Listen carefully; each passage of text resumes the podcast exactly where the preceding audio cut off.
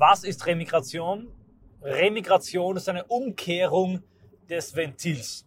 Servus Leute, liebe Grüße aus Österreich und herzlich willkommen bei einer Audioanalyse zum neuen Staatsbürgerschaftsrecht in der BRD.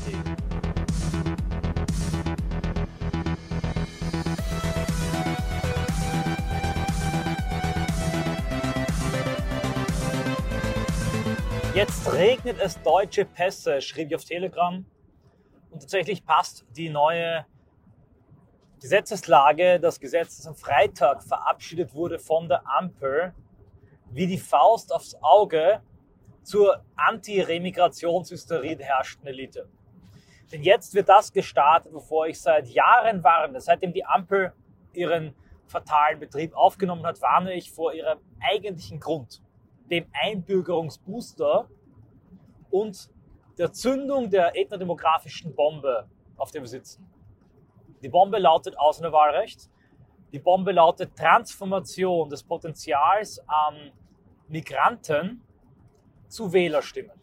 Denn wenn alle Migranten zu Wählerstimmen werden, ist die Chance auf eine evolutionäre Wende, eine Partei, die eine Migrationswende einleitet und dafür sorgt, dass weniger Migranten kommen dass illegale und nicht assimilierte nicht das Land dominieren, bestimmen und übernehmen, die Chance verringert sich mit jedem eingebürgerten, nicht assimilierten, nicht europäischen Mehrheitsbeschaffer für die Ampel und für die migrationsfreundlichen Parteien. Nun tun so die Mainstream-Medien und die liberalen Parteien, das wäre das, was ich sage. Also die Analyse der ethnischen Wahl, eine Form des Rassismus, völkisch. Ich spalte die Gesellschaft, ich mache Deutsche unter Anführungszeichen zu Fremden im eigenen Land, Deutsche wie zum Beispiel Islam, ähm, KLM oder wie, wie er hieß, der mutmaßliche Vergewaltiger vom Schlachtensee, Gruppenvergewaltiger vor Gericht, der, obwohl in Berlin geboren, vor Gericht einen Dolmetscher brauchte. Gut, lassen wir das. Natürlich ist es so, dass nicht assimilierte, völlig fremde afro-arabische Migranten, wenn sie viel zu früh und ich finde auch fälschlicherweise eingebürgert werden, diese Parteien wählen, die dafür Sorge tragen, dass ihre Freunde, die Heimat ihres Herzens, Ägypten, Tunesien, Marokko, Afghanistan, Pakistan, weiterhin freien Zugang zu Deutschland hat. Natürlich stimmen die dann noch nicht ab wie ein äh, loyaler deutscher Staatsbürger, ein Einheimischer oder Assimilierter, sondern sie stimmen ab im Interesse ihres Clans und in der Regel im Interesse ihrer erweiterten eigentlichen Heimat.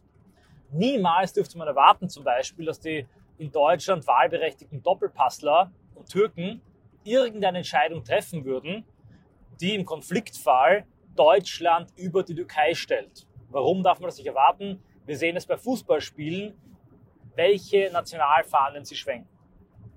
Und genau das zerstört unsere Demokratie.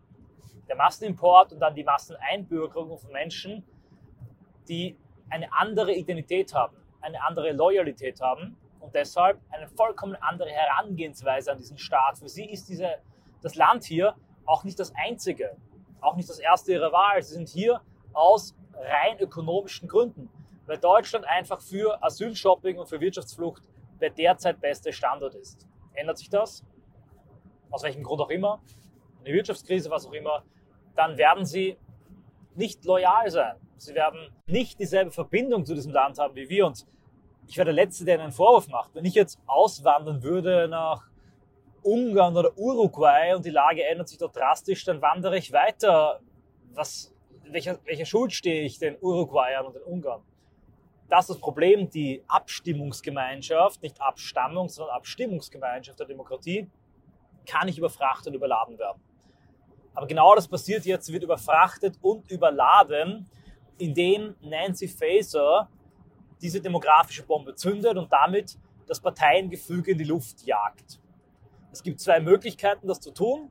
Ich habe das schon sehr lange vorher analysiert. Ich glaube, es ist einer der wenigen, wenn nicht einzigen im rechten Spektrum, auch die Pläne der Ampel, also alle sich auffingen auf der Energiefrage, habe ich sehr früh schon den Fokus gelenkt auf die Staatsbürgerschaftsfrage. Entweder man führt ein Ausländerwahlrecht ein, das wäre der brachiale Weg, aber da gibt es einige gesetzliche Probleme. Oder der elegante Weg, Masseneinbürgerung der noch nicht so lange hier leben. Was wurde beschlossen? Ich liste jetzt die wesentlichen Neuerungen des neuen Staatsbürgerschaftsrechts in der BRD auf. Doppelte Staatsbürgerschaften sind generell erlaubt. Das könnte ins Detail gehen, aber man kann zusammenfassend sagen, im Wesentlichen generell erlaubt. In dem Papier, im Entwurf steht sogar, sie müssen erlaubt werden, weil die äh, Leute, die Migranten, die deutsche Staatsbürgerschaft nicht annehmen, wegen der emotionalen Verbindung zu ihrem Heimatland. Um Gottes Willen, dann verdienen sie auch keine deutsche Staatsbürgerschaft. Wie kann man das höchste Gut, etwas, das einen Fremden auf Wohl und Wehe mit dir und mir verbindet, was ihn zum Teil unserer Abstimmungsgemeinschaft macht. Er kann über unsere Zukunft mitbestimmen. Was ihn zum Teil unserer Solidargemeinschaft macht. Wir kommen auf für seinen Lebensunterhalt, für seine Gesundheit, er für uns. Das ist etwas, eine ewige Gemeinschaft in den meisten Fällen. Auf Wohl und Wehe verbandelt mit Leuten, die emotional an einem anderen Land hängen und für die, so wie es die Grünen und die FDP und die Roten wollen und die CDU leider zum Teil auch, wird jetzt die doppelte Staatsbürgerschaft eingeführt. Bis jetzt vor allem ein türkisches Phänomen, während wir jetzt ähm, Pakistanis, Afghanen etc. haben, die alle die doppelte Staatsbürgerschaft annehmen. Und das ist nicht nur eine emotionale Frage. Viele Länder wollen nicht, dass ihre exportierten Ausländer ihre Staatsbürgerschaft aufgeben. In der Türkei zum Beispiel ist es so, dass wenn du die türkische Staatsbürgerschaft aufgibst, du größte Probleme hast, etwas zu erben. Aus dem Grund geben viele Türken sie nicht auf. Und das betrifft auch viele andere Länder. Und jetzt wird es einen riesigen Einbürgerungsschub geben. Nächste Neuerung, das Jus Soli wird zementiert. Es ist so, dass Kinder von Ausländern, wenn ein Elternteil fünf Jahre im Land war, rechtmäßig im Land war, dass die Kinder sofort Deutsche werden.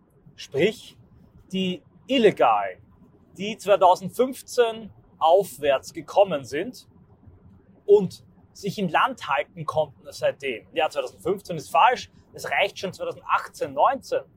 Deren Kinder, deren zahlreiche Kinderschar wird automatisch Staatsbürger, Staatsbürger, Staatsbürger und natürlich wenn die Kinder Staatsbürger sind, dann kann die Eltern auch nicht mehr abschieben. Also über die Ankerkinder gebären sich, so krass das klingt, die Eltern auch ihren Daueraufenthalt, ihre Staatsbürgerschaft. Generell die Einbürgerung nicht mehr nach acht Jahren, sondern nach fünf Jahren, bei guter Integration sogar nach drei Jahren. Nach drei Jahren also und aus der Ausnahme wird wie so oft der Regelfall. Wenn nicht, hilft ein bisschen Backschisch, denken wir an jene Sachbearbeiterin, die unsere Pässe verscherbelt hat. Nach drei Jahren alles neue Wähler. Während also die AfD mühsam, unglaublichen Aufwand, Videos, Podcasts, Wahlveranstaltungen, Talkshow-Auftritten, einen Wähler nach dem anderen überzeugt, jedes Mal eine gigantische Arbeit, ja, eine, eine psychologische Deprogrammierung, eine Endgehirnwäsche. Während das gemacht wird, Wähler für Wähler in Kleinstarbeit, importiert die Ampel 50, 100, 300, 400, 500.000, eine Million neue Migranten. Nach drei Jahren dürfen sie wählen und natürlich wählen sie keine Parteien, die eine Remigration und einen Zuwanderungsstopp wollen. Dazu kommt übrigens auch noch so, nur so als, als kleines, als Geschmankerl, ja, garniert dazu quasi, dass ältere Migranten als ähm, Honoration für ihre Lebensleistung keinen schriftlichen Deutschtest mehr machen müssen. Also Leute, die keinen geraden deutschen Satz schreiben können, kriegen die deutsche Staatsbürgerschaft, wunderbar. Und den Pass bekommt übrigens auch, wer Frauen nicht die Hand schütteln möchte. Es war der 31. Dezember 2021, als ich ein Video hochgeladen habe mit dem Titel Scholz Ethnobombe plus 8,7 Millionen migrantische Wähler. Das zentrale Projekt, schrieb ich damals, der Ampelkoalition wird die demografische Bombe sein, die sie zünden möchte. Scholz tut das über einen massiven Einbürgerungsplan.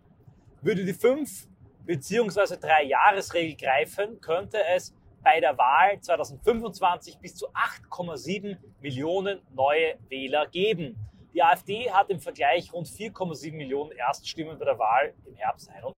Die AfD hat zwar im Moment ein wesentlich höheres Potenzial, aber gerade im urbanen Raum kann man sich ausrechnen, was es bedeuten würde, wenn meinetwegen nicht 8,7, sondern 4, 5 Millionen Wähler dazukämen, die aber zu einem Großteil niemals die AfD wählen würden. Das würde alle Verhältnisse ändern. Sie wählen wahrscheinlich auch, zumindest am Anfang, nicht CDU und Co., sondern eher Grüne, Linke und SPD, Erfahrung zufolge. Und aus dem Grund protestiert auch die Union gegen das Wahlrecht. Diese Heuchler und Feiglinge, die vor wenigen Tagen sich noch mokiert und aufgeregt haben über Remigrationspolitik. Jetzt kommen wir zur Remigration und zum Ventil. Remigrationspolitik sieht eben auch vor, das Staatsbürgerschaftsrecht drastisch zu reformieren.